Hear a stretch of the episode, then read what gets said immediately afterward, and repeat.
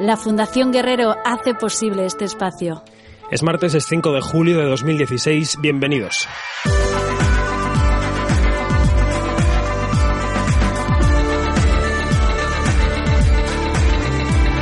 Quinótico.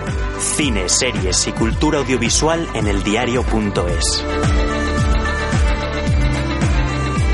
La semana pasada arrancábamos el programa hablando del orgullo y minutos después, en este micrófono, Javier Olivares, el creador del Ministerio del Tiempo, decía que si Televisión Española quiere parecerse a la BBC, tiene que invertir como la BBC, decidir como la BBC, incluso pensar como esa cadena pública británica. La situación de la ficción en nuestro ente público es dramática. Series canceladas, series pendientes semana tras semana de su renovación y la audiencia que sigue cayendo y cayendo. Hoy intentamos saber qué está pasando en esos despachos. ¿Qué se está haciendo en definitiva con el dinero de todos nosotros? Quizá podamos recomendar a alguno de los responsables de este embrollo que se metan el viernes al cine, porque ponen una película, la verdad, bastante edificante. Se llama Money Monster. Hoy hablaremos con su directora, con Jodie Foster, para que nos diga quiénes son los monstruos que nos rodean, los que lo devoran todo. Y el problema quizá no es que esas criaturas coman, no, es que se coman lo que no es suyo, porque es nuestro. Soy David Martos, esto es Quinótico. Quinótico, lo que tienes que saber.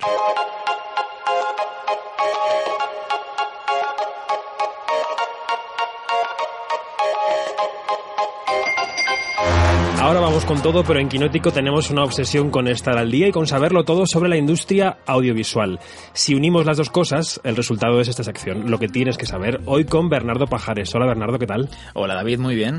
Netflix rodará una nueva versión de la serie Perdidos en el Espacio. Pues sí, verá la luz en el año 2018 y será una reedición de aquella serie cómica de ciencia ficción que triunfó en la televisión americana en los años 60. Por cierto, ya hemos podido ver el tráiler de Stranger Things, que se estrena en todo el mundo el próximo 15 de julio.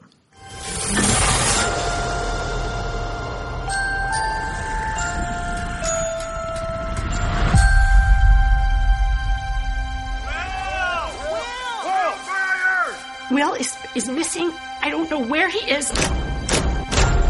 99 out of 100 times, kid goes missing. The kid is with a parent or a relative. What about the other time? What?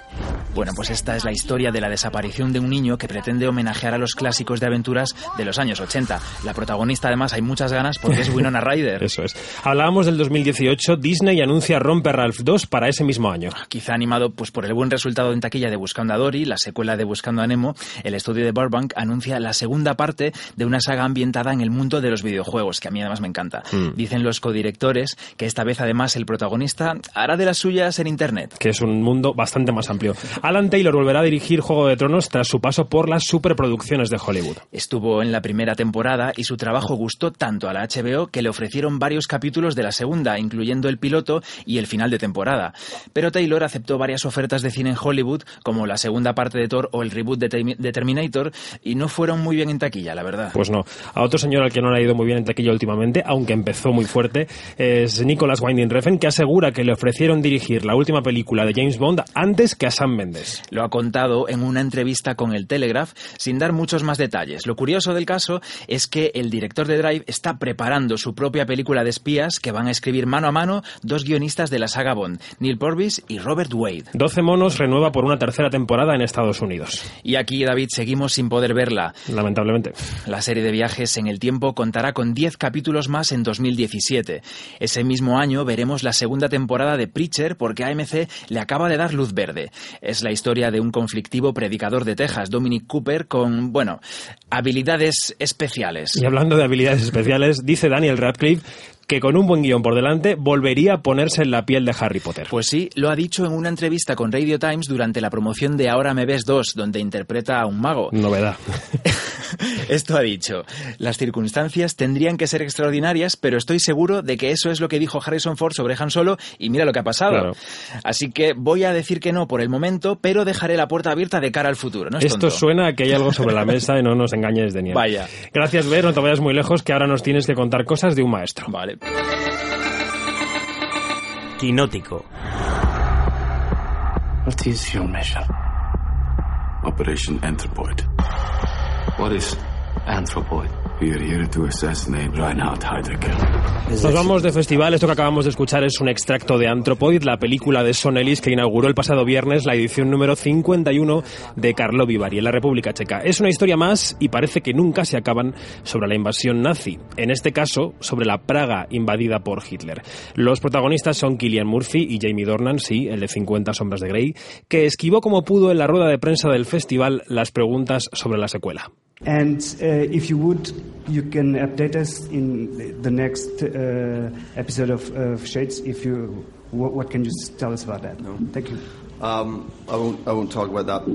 Un periodista le hacía una pregunta sobre Anthropoid y luego le colaba otra que si podía contar algo sobre la secuela de 50 sombras de Grey. Bueno, el actor decía que no, que no estaba allí en aquel valle checo que expulsa chorros de agua caliente y salada del suelo para hablar de eso. Parece que Dornan quiere hacer películas algo más, digamos, sesudas y dejar la fusta en el cajón. El premio de honor del festival, el Globo de Cristal, ha sido este año para el actor Willem Dafoe. Cinema is just very important to me and uh, to have a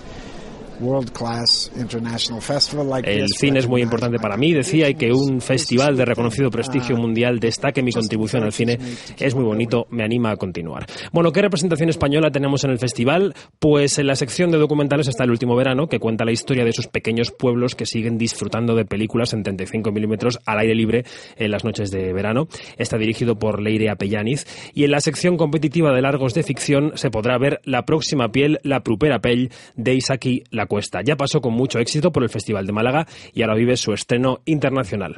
Creo que ya nos puede escuchar desde Carlo Vivari, el director. Hola Isaki, ¿qué tal? ¿Cómo estás? Hola, muy bien, todo perfecto. Ayer presentasteis la película allí en el festival. ¿Qué tal fue la rueda de prensa? ¿Qué tal fue? ¿Qué tal fueron los primeros pases con el público? Ha ido muy bien. Es, un festival en el que hay una sala de cine enorme para 1.200 personas, todo así como muy glamuroso y bueno, es sorprendentemente bien, estamos contentos. Bueno, vamos a recordar que en Málaga tu película se llevó las Biznagas de plata a la mejor dirección, a la mejor actriz para Emma Suárez, al mejor montaje, el premio de la crítica, el premio del jurado. Eh, tanta avalancha de premios os avala, ¿no?, para el estreno internacional de la película. Bueno, de momento nos está ayudando a, encontrar distribución en España, que ya la, ya la encontramos, la película se estrenará en octubre. Entonces, bueno, y con muchas ganas de, de enseñarla en salas comerciales. Mm. Te decía lo de los premios de Málaga porque, hombre, estás acostumbrado a que tus películas dividan a la crítica. Tienes defensores acérrimos y otros que de vez en cuando te dan palos. Pero es que con esta película has conseguido aunar a la crítica. Duermes mejor por la noche después de haber hecho una película que, que ha gustado a todo el mundo que la ha visto. No, yo nunca duermo bien. Me temo que soy un insomnio perenne pues por desgracia no depende de eso. ¿No? ¿Qué, valor le das tú a la crítica? ¿Tú las lees? Em, mm, no sé si las coleccionas, las guardas. Pues yo empecé como crítico. Yo, yo me dedicaba a hacer crítica cinematográfica y, literaria en un periódico de provincias. Entonces, bueno, a mí me, me sirvió mucho lo de escribir y me obligaba a pensar y repensar las películas, ¿no? Entonces, bueno, durante bastante tiempo pensaba que, que escribir crítica cinematográfica era una forma de hacer cine. Luego, con el tiempo, me di cuenta que no, que no tiene mucho que ver, pero pero sí, a mí, a mí me sirvió. O sea, te aprendí mucho escribiendo y leyendo. No sé, tengo como mucho respeto por el periodismo. Quizás por eso a veces me decepciona, ¿no? Cuando el periodismo no está, no está a la altura, no es bastante riguroso como, como uno quisiera como lector, ¿no? No, tanto como cineasta, sino como lector. A veces he hecho en falta más, más espacio y un poco más de rigor en la, en la información cultural en general. ¿no? Hay muy poco espacio, no para el cine, para, para la danza contemporánea, para el ballet, para el teatro, hay poquísimo espacio. Quizás porque la política se expande por todos lados. ¿no? Incluso cuando hacemos entrevistas nos, nos tenían preguntando más por, política que por, que por cine, ¿no? o por economía que por cine. De hecho, falta un poco más de espacio y de, y de profundidad y de rigor en, la, en, la, en el periodismo cultural en general.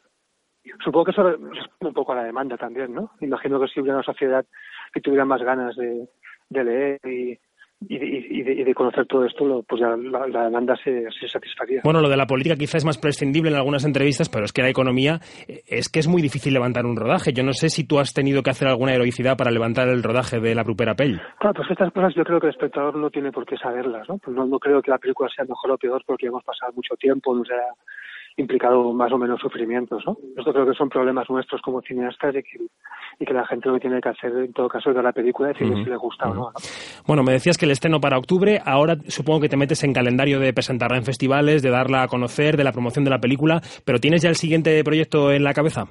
Sí, estoy preparando la continuación de una película que hice hace años que se llamaba La leyenda del tiempo. Y en aquella película se veía como dos muchachos de San Fernando, en Cádiz, eh, pasaban de ser niños a adolescentes, como crecían, y siempre la idea fue seguir filmándoles durante mucho tiempo y hacer un proyecto como más vital, ¿no? Y ahora pensamos que es el momento de continuar filmando sus vidas, ahora que ya son jóvenes eh, de veintipico años, continuar filmando su, su vida. Es una película que mezcla ficción y documental que se llamará Entre dos aguas.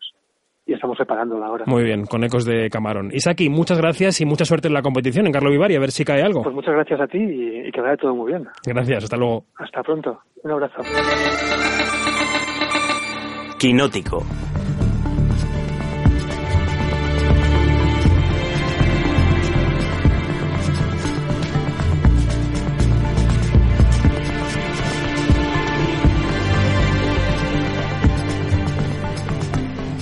Esto que escuchamos es la banda sonora de Money Monster, la nueva película de Jodie Foster como directora que llega este viernes a los cines. Ana Belén Hernández, hola. Hola David, ¿qué tal? Muy bien, la película se estrenaba en el pasado Festival de Cannes y tiene un repartazo de estrellas. Eso es, tenemos a George Clooney, a Julia Roberts y al jovencísimo Jack O'Connell, al que los amantes de las palomitas quizá lo habrán visto en 300 y los amantes del cine en versión original quizá lo recuerden por la película 71 que concursó en Berlín. Eso es. ¿De qué va la película? Pues mira, George Clooney en esta película es el presentador de un programa de televisión sobre economía, un tipo muy sensacionalista y en este caso Julia Roberts es su editora, su editora. Eso es. un día durante la emisión del programa, que también se llama Money Monster, un chico irrumpe en el plató. ¿Me trae un paquete? No se mueva. ¿Es algo del sindicato? Corta emisión. Vuelvan a encender las cámaras. ¡Vuelvan a encender las cámaras! ¡Los de control, enciendan las cámaras ya! No puedo, una vez que las apago se quedan apagadas. ¡Mentira! ¡Enciende las cámaras, Patty! ¡Enciéndelas! ¿Patty? ¡Patty! Voy a contar hasta tres. Les juro por Dios que aprieto el gatillo. Patty. ¡Uno! Patty, ¿qué quieres que haga? ¡Enciéndelas, Patty! ¡Dos! ¿Qué quieres que haga? Evítenos. Bueno, la película tiene lugar en Manhattan, este thriller, y sigue la estela de otras cintas que ya han mirado a la crisis a la cara, ¿no? Eso es, eh, cuando George Clooney y su secuestrador recor- recorren Wall Street, nos vienen a la cabeza escenas o nombres como The Company Men, Inside Job, Margin Call o más recientemente La Gran Apuesta, que han llegado hasta los Oscars. Gracias, Ana. Enseguida nos cuentas el resto de los estrenos de la semana. Antes escuchamos la breve entrevista que pudimos mantener con Jodie Foster en su visita a Madrid hace unas semanas. Hablamos sobre el poder del dinero, su influencia en Hollywood y los medios. ¿Qué sería de nosotros sin los medios? Quinótico. Mi primera pregunta es, ¿quién es el monstruo en Hollywood? ¿Es el dinero? Oh my, I don't know. Lots of monsters in Hollywood. Um, Mm, no lo sé. Hay muchos monstruos en Hollywood. Es un gran título para una película que sí, suscita muchas preguntas. ¿Quién es el monstruo? is it the guy who plays the money monster? Um, but uh, I do think that the film is Creo que la película habla de un fenómeno muy americano. No sabemos valorarnos sin ponernos un precio, en dinero o en celebridad. Eso le pasa al personaje de George Clooney, a Lee Gates, y también le pasa a Kyle, que no se tiene en mucha estima. Es el dinero el que le da valor. self-worth. And money is a way to value himself. ¿Y en el negocio del cine es el dinero el enemigo? Es decir, ¿es el dinero enemigo del arte? Um, I don't think uh, money has to be the enemy of the art. Um, it doesn't have to be. I think No creo que tenga to que serlo. Esta película, por ejemplo, es mainstream. Está hecha para el gran público. Es rápida, es entretenida, pero a la vez es inteligente. Plantea un reto a la audiencia, es única. Se pueden hacer las dos cosas. Um. Como director tienes que retar a los estudios para que quieran hacer las dos cosas, para que no les dé miedo. Uno de los temas de la película es el poder de los medios. ¿Cómo vive ese poder en su vida diaria? ¿Se siente víctima de ese poder de alguna manera?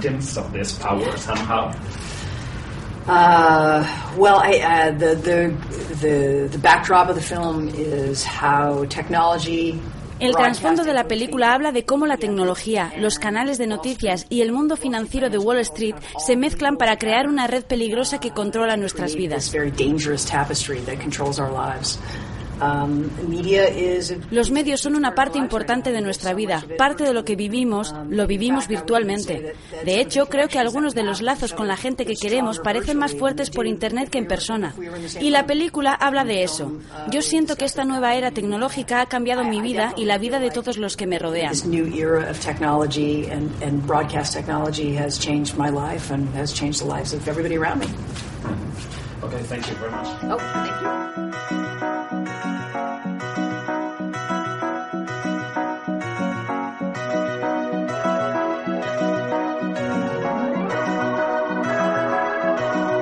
Cuéntame, tú que has vivido el despertar de un tiempo que nos cambió.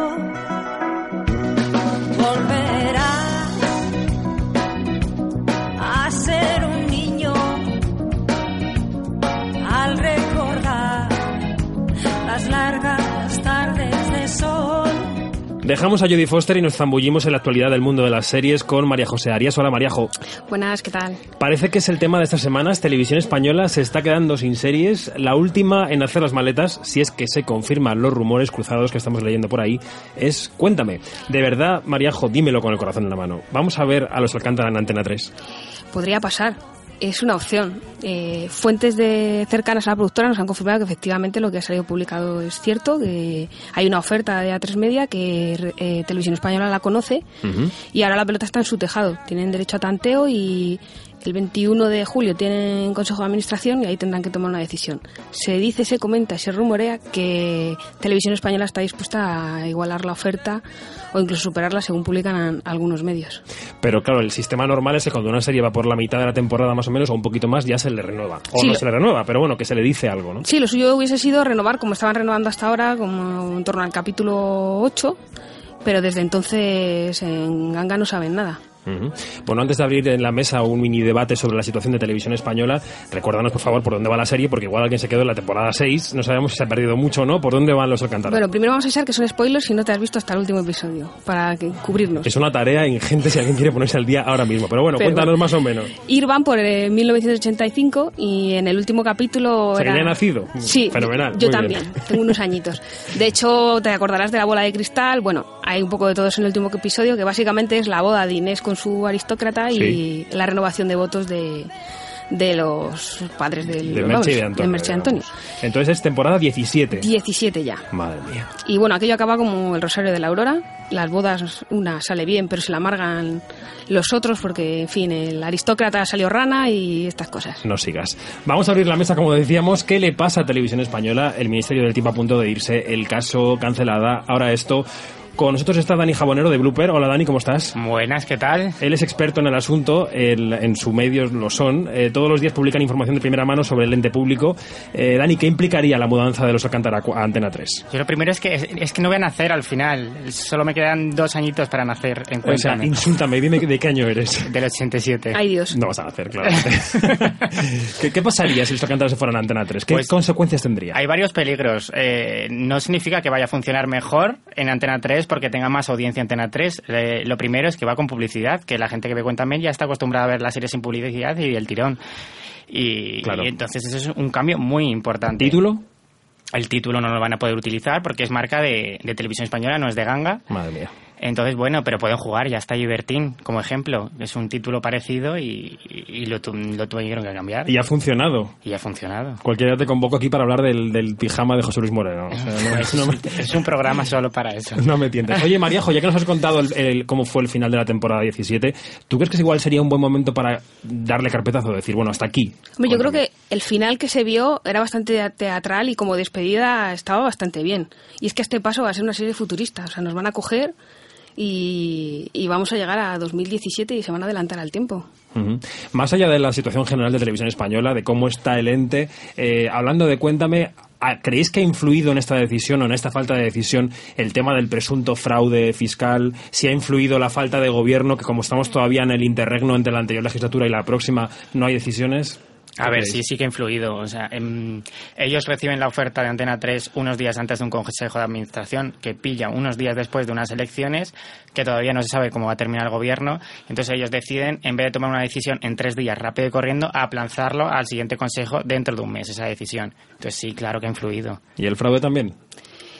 Yo creo que eso igual ya no tanto. El fraude, yo creo que ellos estaban dispuestos a pasar por delante muchas cosas antes de poner el fraude como... Se ha demostrado además que, que el problema no han sido las cuentas de Cuéntame por parte de Ganga Producciones, han sido las cuentas internas de Televisión Española que no controlaban bien el dinero que salía. Quizá, ah, perdón, quizá afecte más al público, a lo mejor a la imagen de la serie, el Claro. que dos de sus protagonistas principales estén implicados en. Eso es. Ellos tenían mucho miedo a la imagen que podían recibir si renovaban, es decir, el miedo a que, te- a que los espectadores se, se les echasen encima. ¿Cómo va la audiencia de Cuéntame? bien. De hecho, esta temporada ha sido más vista que la anterior. Ujú. O sea, O que sea, esa no sería una razón para la cancelación Para o para, nada, o es, para la es- renovación. es la serie más vista de televisión española. Se han renovado series con un 12% y Cuéntame te está haciendo un 17, 18. Entonces, ¿qué pasa, Dani? ¿Qué pasa en televisión española? ¿Por qué no se renueva el Ministerio del Tiempo? ¿Por qué el caso se decide dejar en un cajón? ¿Por qué pasa esto con Cuéntame? ¿Quieres que te diga la verdad? Dime la verdad sin insultar a nadie, por favor, que no queremos denuncias. Yo creo que mm, hay gente que se quiere cargar televisión española desde dentro. ¿Por qué? Bueno, le interesa a mucha gente. ¿Para que haya mercado en otra parte? Sí. Chan, chan, chan. Me ha matado. El bombazo.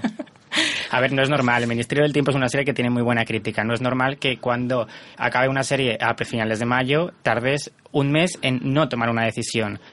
Eso conlleva que tengas eh, una, en- una serie con sus decorados eh, pagándolos en una mm, Los platos. y eso se está pagando y, y- y no se sabe qué va a ser de ellos si va a haber que destruirlos si se va a continuar en otra cadena y no puedes tener a una serie esperando un mes para decirle si la vas a renovar si se puede ir a otra cadena de televisión o que entonces eso y el Ministerio del Tiempo es un ejemplo pero el resto están igual quiero decir qué hace Eh, cuéntame con esos platos inmensos que tiene durante todo este tiempo Claro, es que les, les, les obligan a buscar, a llamar a otras puertas y Eh, buscar claro. otra salida porque están perdiendo dinero a las puertas. Y es eso, que renuevan series que tienen un 12%, no, no tiene ningún sentido. Que, que con Cuéntame duden, que con el Ministerio del Tiempo duden, que, han, que ha abierto un público a, a Televisión Española joven que no entraba, que ni, se asomaba a Televisión Española. Y la semana pasada nos dudar. contaba aquí Javier Olivares que eso, que estaba llamando a otras puertas. Este fin de semana hemos leído eh, que las puertas son la de Netflix, que él mismo mencionaba, e incluso Movistar Plus, que eh, tenía más dudas, pero bueno, ahí está la cosa. Y, y quizás que acaben en, el, eh, acaben en la televisión de pago, digamos, entre comillas, estos contenidos de más calidad, ¿no? Cuando su sitio debería ser la casa pública. Más que nada porque no tienen que preocuparse tanto por las audiencias, Eh, se tienen que preocupar por la crítica. Y entonces, si la crítica es positiva, como en el caso de El Caso, eh, ¿por qué? ¿Por qué te niegas a, a renovar una serie que te está haciendo buena audiencia, que tiene buena crítica, que ha abierto un nuevo público? No tiene ningún sentido. ¿Qué feeling tienen los productores del caso? ¿Cómo están? ¿Están decaídos? ¿Están contentos? no, Pues no que- pueden estar contentos, ¿no? Contentos no creo que estén. La verdad es que ha sido una, una pena. O sea, porque lo que decía Daniel, es ha sido una serie buena y que la han cancelado sin, sin sentido. Pero es que lo de Televisión Española no tiene sentido porque el ministerio, o sea, el misterio de Laura, eh, esto ha sido otra cosa igual, lo, de los misterios. O sea, cancelan la serie y luego compran la, la versión americana. Que encima es peor. Sí. Está claro que es mucho más barata. Quiero decir, un Claro. capítulo, una serie americana, es muy barato en lata que hacer una serie, pero pero no no puedes eh, trabajar en ese en, en esa dirección. Televisión española no puede hacer eso. Y los informativos bajando en audiencia y, y Mariló.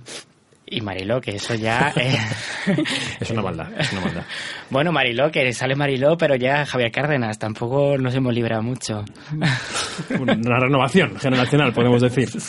Bien. Bueno, Dani, muchas gracias. Eh, seguiremos atentos a lo que pasa, a ver si ese, ese mm, derribo interno del que hablabas eh, se cumple o no se cumple. Yo espero que no. Y espero que tenga mucho que ver en el próximo gobierno, sea, sea quien sea el que se siente en el sillón de la Moncloa, que ponga en orden televisión española. Sé que trae publicidad, se trae, lo que sea, pero que por lo menos el contenido que se vea sea digno, ya que sale del dinero de todo el mundo, ¿no? del bolsillo de todo el mundo. Eso esperamos, por lo menos, que haya un gobierno ya para que se empiecen a tomar decisiones. Muy bien, Dani, gracias. Quédate por aquí si quieres, porque seguimos con María hablando de series, porque ella tiene esa manía, viene aquí a hablar de series. Por Está ejemplo, bien. que nos cuenta que el viernes 8 de julio, este viernes, Netflix estrena la cuarta temporada de Orphan Black. Y me decías este fin de semana, Mariajo, por email, que no hablamos lo suficiente de esta serie. ¿Por qué me regañabas por email? Hombre, no te regaña a ti, nos regaña a todos, pero también es verdad que hay excusa. Quiero decir, hasta que no la ha traído Netflix no hemos podido verla. Eh, los que la hemos descubierto es empiezas el primer episodio y ya no puedes parar, es como una adicción. Y la serie está bien por muchas razones, o sea, el argumento es muy bueno, hay una teoría ahí conspiratoria, hay clones, eh, hay un poco de ciencia ficción, de ciencia, un poco de todo, pero lo mejor de todo es ver a Tatiana Maslany en acción, o sea, es una tipa que consigue hacerse cinco personajes recurrentes y habituales y cambia la peluca, cambia el vestuario, cambia los, la- sus facciones, o sea, es increíble que te la puedas creer en, en todos los personajes, o sea, lo mismo te hace de una científica lesbiana que te hace de una madre soltera rebelde que te hace de una tirana empresaria, o sea, y te la crees en todos. Y yo creo que no está valorada en su justa medida, o sea, solo Mm. tiene una nominación al Emmy y al Globo de Oro. Este de Orphan Black es uno de los pocos, de uno de los muchos, perdón, estrenos que nos está el mes de julio porque las series no descansan. Por ejemplo, ¿qué podemos apuntar en el calendario de este mes de julio? Pues mira, el pasado viernes se estrenará un 4, la segunda temporada de Marco Polo, la de Between, la de Line of Duty y también Marcela. Y luego este domingo también se estrenó la quinta de The New Girl. Y ayer les tocó a la segunda de Dark Matter, que es una de sci-fi que, en fin, gusta mucho a los frikis como yo.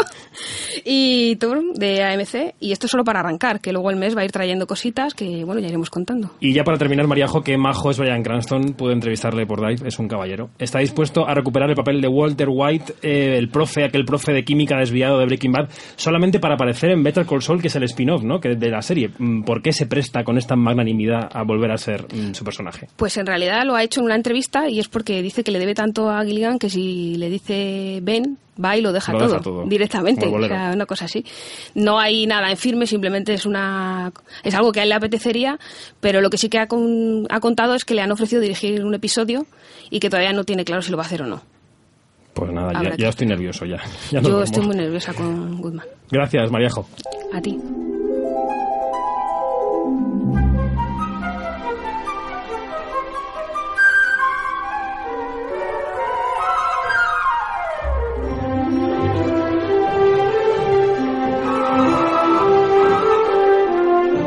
Vuelve Bernardo Pajares sobre esta banda sonora del maestro John Williams porque esta semana se estrena Mi amigo el gigante, la última película de Spielberg.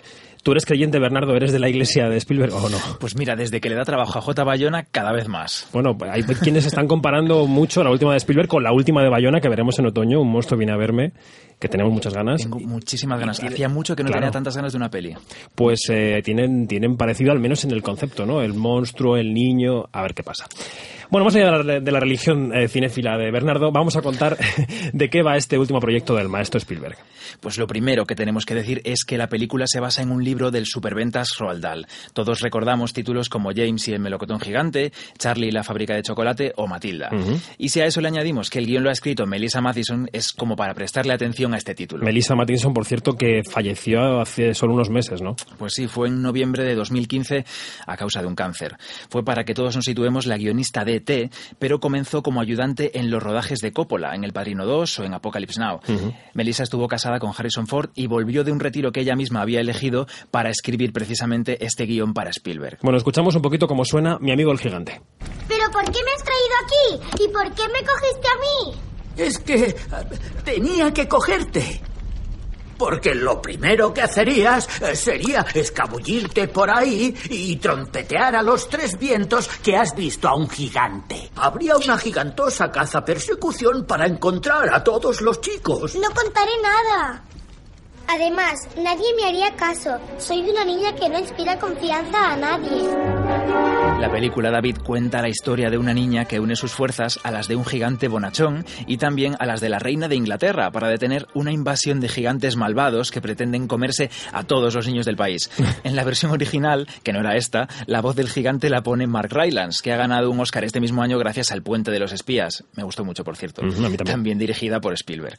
I was shooting um, Bridge of Spies. I'd already cast Mark Rylance to play Rudolph Abel, and um, En una entrevista de promoción, Spielberg contaba que cuando comenzó a rodar El Puente de los Espías ya había hecho un casting con Rylance para el papel del gigante y que pasar tiempo con él solamente le confirmó que tenía razón al elegirlo. Pues este es uno de los estrenos recomendables de la semana. Pero oye, Bernardo, antes de que te marches, eh, cuéntanos, ya que también te encargas hoy de la sección de lo que tienes que saber, qué está preparando Spielberg con Peter Jackson, con el creador de la saga del Señor de los Anillos. Pues lo primero que hay que recordar es que ambos ya trabajaron juntos en las aventuras de Tintín, que iba a ser la primera de muchas películas basadas en las aventuras del personaje de Hergé. Como la taquilla no respaldó el proyecto precisamente como ellos pensaban, la cosa pues se fue enfriando. Bueno, pues Spielberg ha revelado en una entrevista que Jackson no solo está preparando un proyecto para Amblin, su compañía, sino que ya están trabajando en una nueva entrega de Tintín. Las palabras de Spielberg fueron estas, literalmente es un secreto. Bueno, la verdad es que como Spielberg produce al año 37 películas y dirige otras dos o tres, puede ser cualquier cosa de Todo las nos que vemos en IMDb. todo. Bueno, habrá que esperar para saberlo. Gracias, Ver. A ti. Quinótico.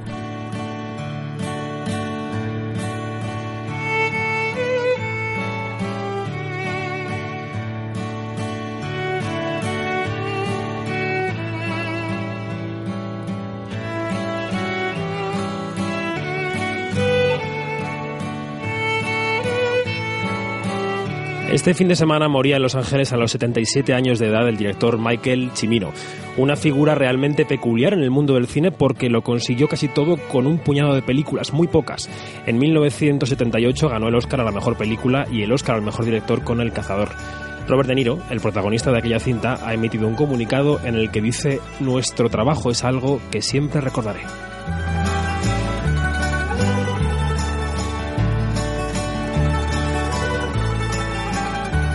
Y de Estados Unidos saltamos a una isla de habla hispana que lleva ahí, al lado de Estados Unidos, algunos meses de rabiosa actualidad. Nos vamos hasta Cuba. Así suena la película Viva. ¿Tú qué haces aquí?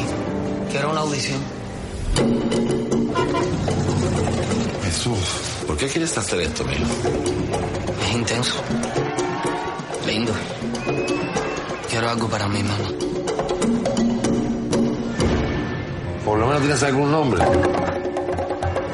El amor es un rayo de luz indirecta, una gota de paz, una fe que despierta, un zumbido en el aire, un punto en la nieve. Y con Maciel, como escuchamos en la banda sonora. Viva es una película del irlandés Paddy Bretnack, producida por Benicio del Toro y coprotagonizada por Héctor Medina y por Jorge Perugorría, al que creo que ya podemos saludar en Quinótico. Jorge Perugorría, ¿qué tal? Pues muy bien. En La Habana, Cuba, en este momento. Em, Jorge, hablamos de una película viva, producida por Benicio del Toro. ¿Cómo llegó a ti este proyecto? Bueno, realmente eh, eh, esta, esta es una película dirigida y escrita por, por dos irlandeses.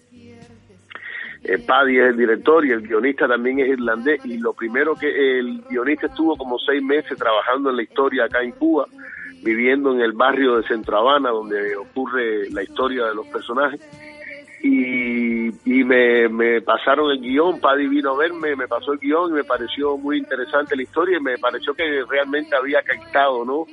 Eh, la esencia, había hecho un retrato bastante auténtico de la realidad cubana y de estos personajes y me pareció interesante el proyecto y así me, me, me metí en él. Es interesante porque tú en 1994 ya estabas con este mensaje del entendimiento, ¿no? Con Fresa y Chocolate, tu, aquella película tan mítica que, que tanto caló aquí en España. Y, me pregunto si la situación sigue siendo la misma que entonces o si han cambiado cosas en Cuba. No, han cambiado muchas cosas realmente. Se, se ha ido trabajando mucho, sobre todo a nivel de, de, de instituciones que defienden los, de, los derechos de la comunidad LTG, eh, de, lo, de los homosexuales. Hay también eh, a nivel a nivel de Estado ya es difícil encontrar que, que pasen cosas que sucedían antes, que te voten de un centro de trabajo o que no te dejen entrar a la universidad por ser homosexual o que eso te cause un problema en tu en tu trabajo o en tu escuela o, o donde sea, ¿no?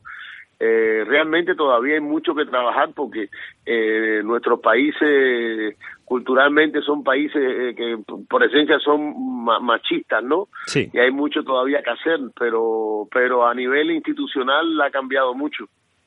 Hay que recordarle a los oyentes el argumento de Viva. Un joven de 18 años que se llama Jesús comienza a trabajar en un club de drag queens y tu personaje es el de su padre, que ha estado en la cárcel, que es un hombre rudo que se va abriendo hacia él, ¿no? ¿Cómo es tu personaje?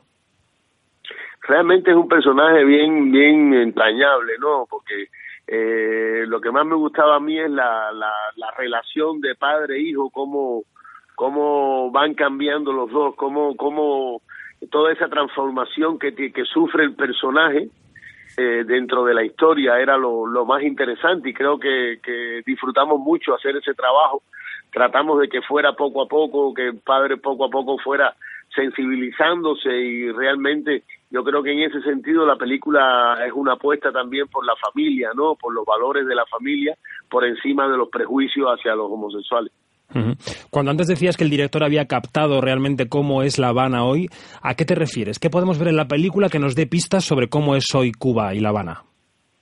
No, realmente es una visión de un barrio de La Habana y de unos personajes que viven en un mundo de marginalidad, no toda La Habana es así, es una es una es un retrato de una parte, de una parte de, de, de La Habana y de, y de estos personajes.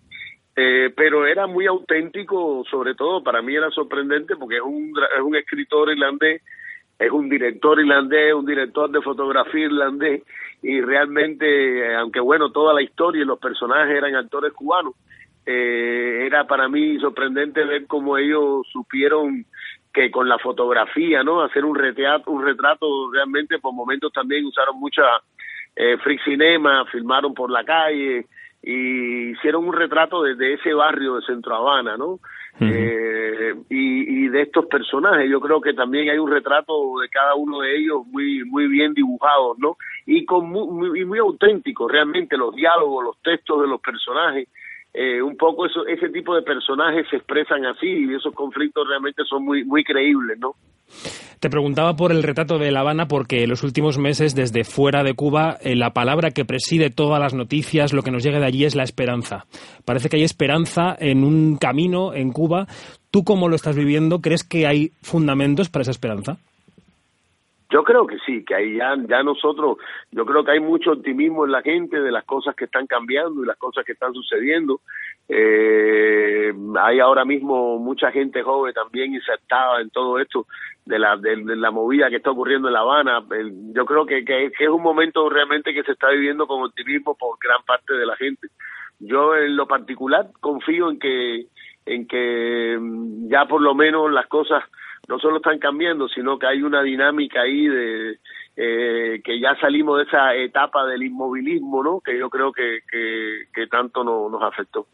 Bueno, pues recomendemos a los oyentes que vean Viva en los cines en España este viernes y también permíteme recomendar una película en la que, mm, que creo que retrata también muy bien La Habana, que es Retorno a Ítaca, que también me parece que es una película que nos enseña cómo están cambiando las cosas y cómo se relaciona el pasado con el presente. Jorge.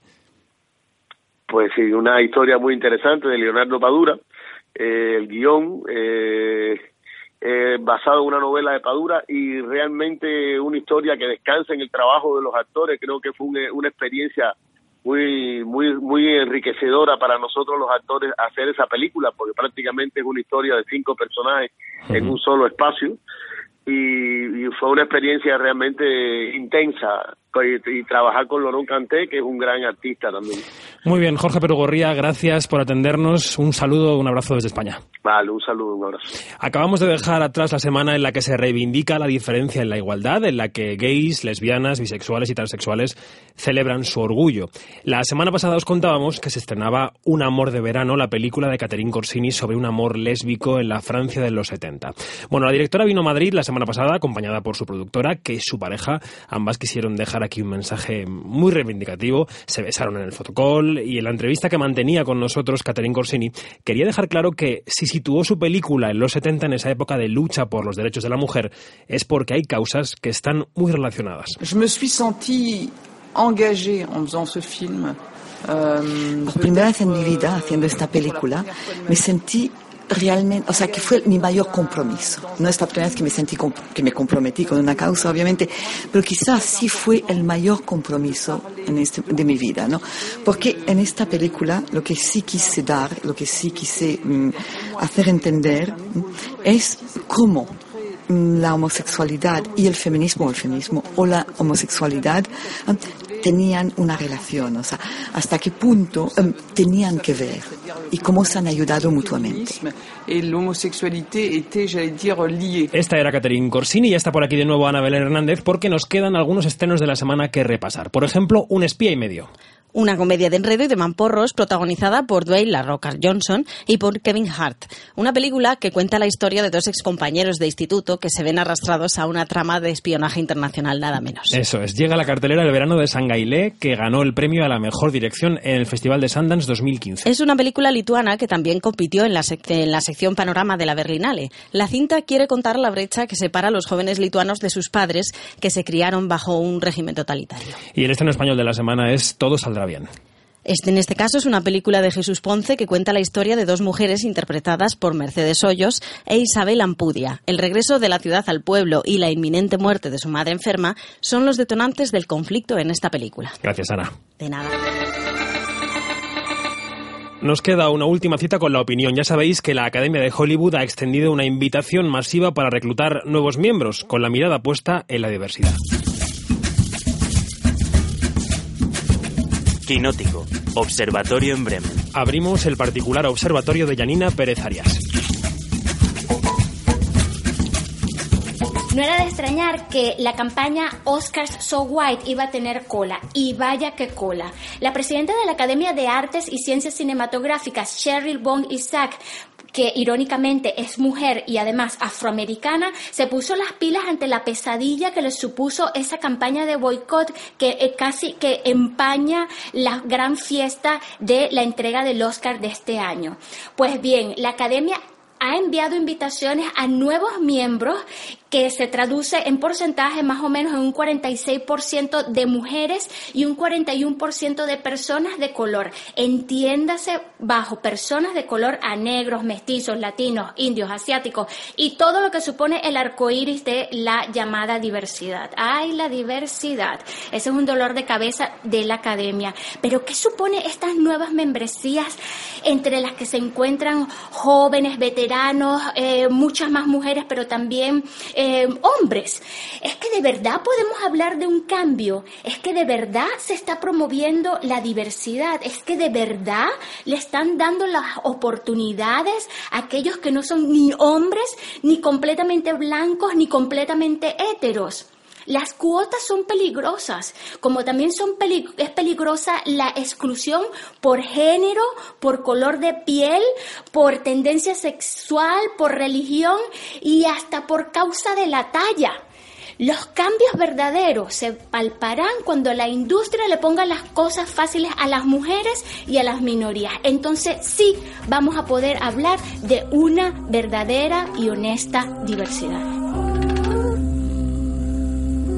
Janina, gracias. Hay algunos nombres españoles entre los nuevos académicos. Está Juan Antonio Bayona, está Isabel Cochet, está la directora de vestuario Sonia Grande y está un grande de la composición de bandas sonoras de nuestro país.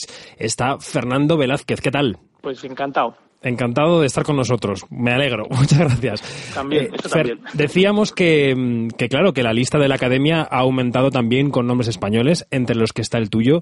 ¿A ti cómo te llegó esta noticia? Pues, pues por correo electrónico de la academia y me, me sorprendió un poco al final. Al principio, si te digo la verdad, no le di mucha importancia porque pensé, no sé ni muy bien qué pensé. Bueno, dije, va, vale, bien. Y luego ya pasando el rato, pues dije, hombre, pues esto está muy bien.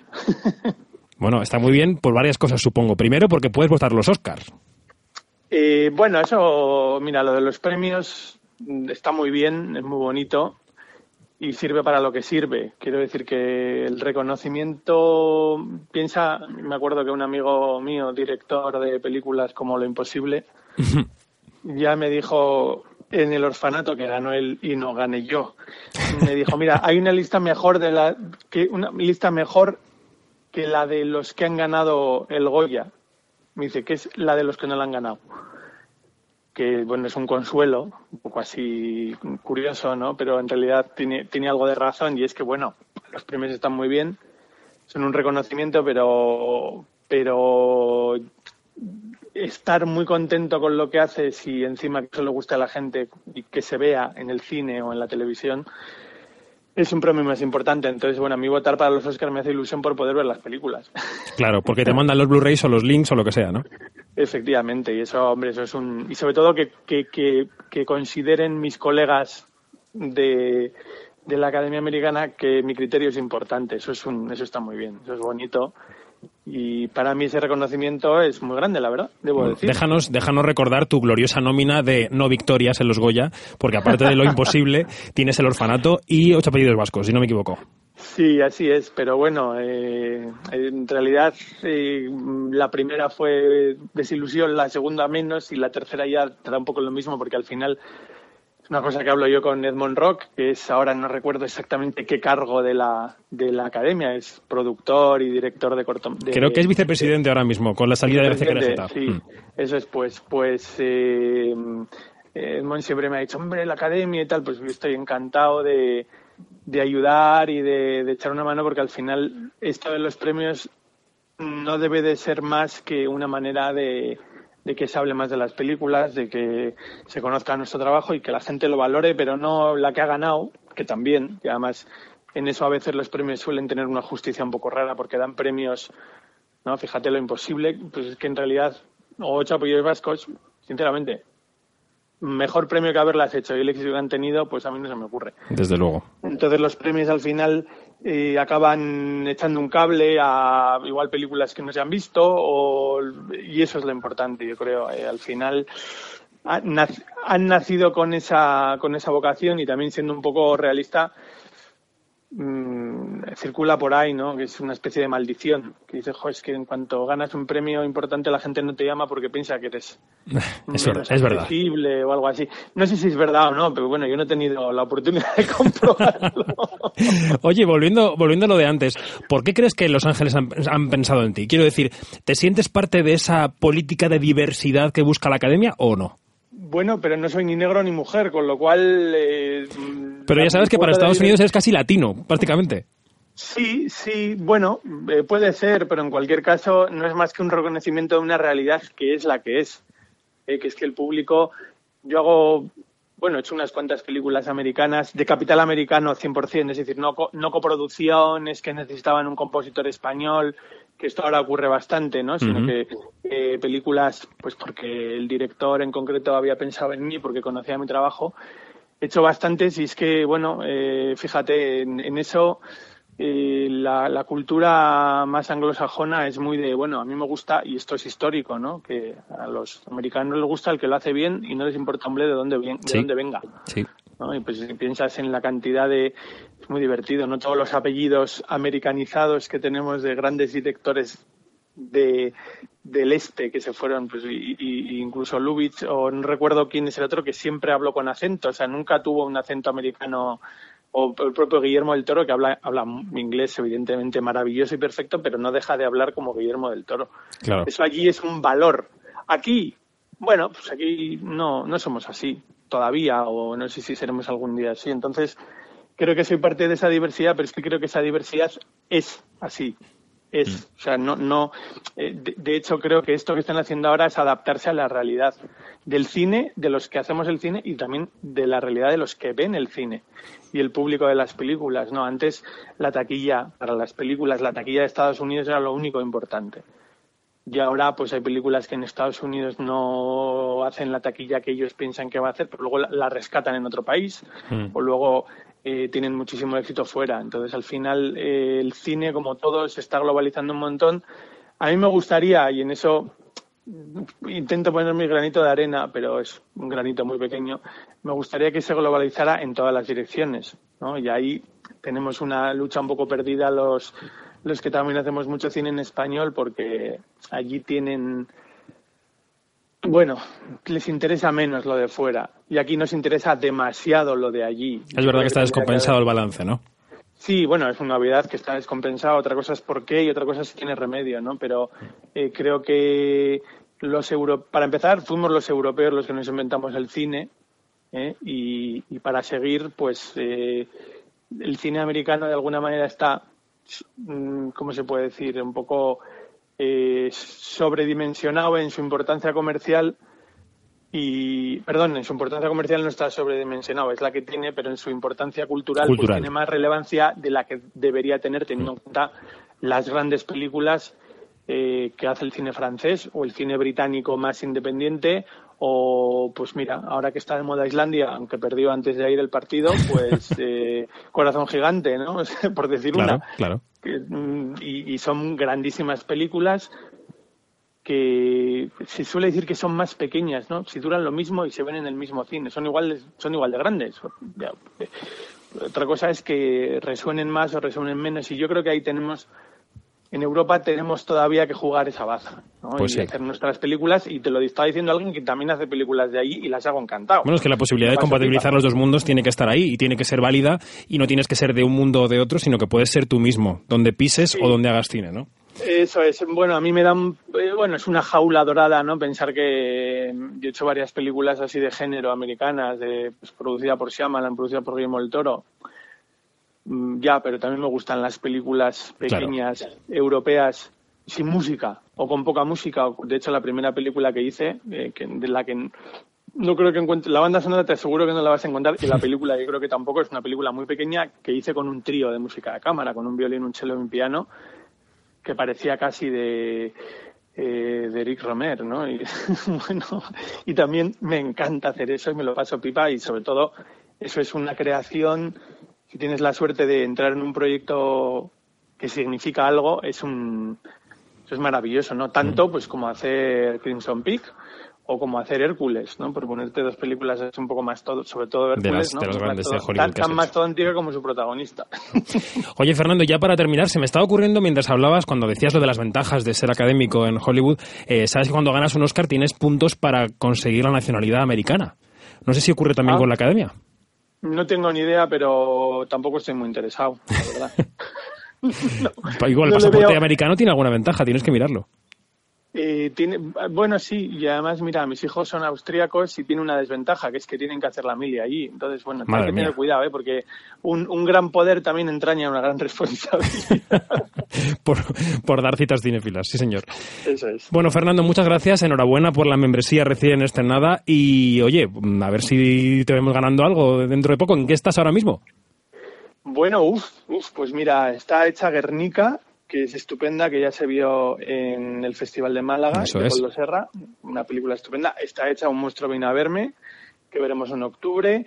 Está hecha Zipizape y la isla del capitán, que, Que nos quedan tres semanas. Ah, Dentro de nada, y que es una película, bueno, como, como Guernica y como Un monstruo viene a verme, pero una película estupenda de la que Mm. estoy orgullosísimo y estoy encantado. Acabamos de grabar Contratiempo de Oriol Paulo con Mario Casas, Coronado, Bárbara Leña, una peli entretenidísima y genial. Y, y bueno, ya irán saliendo más cosas que están por ahí. La verdad es que no paro y estoy muy contento. Pues esta entrevista cobra valor porque tu agenda, la verdad es que huecos, huecos no tiene. Ahí está. Fernando, muchas gracias. A vosotros.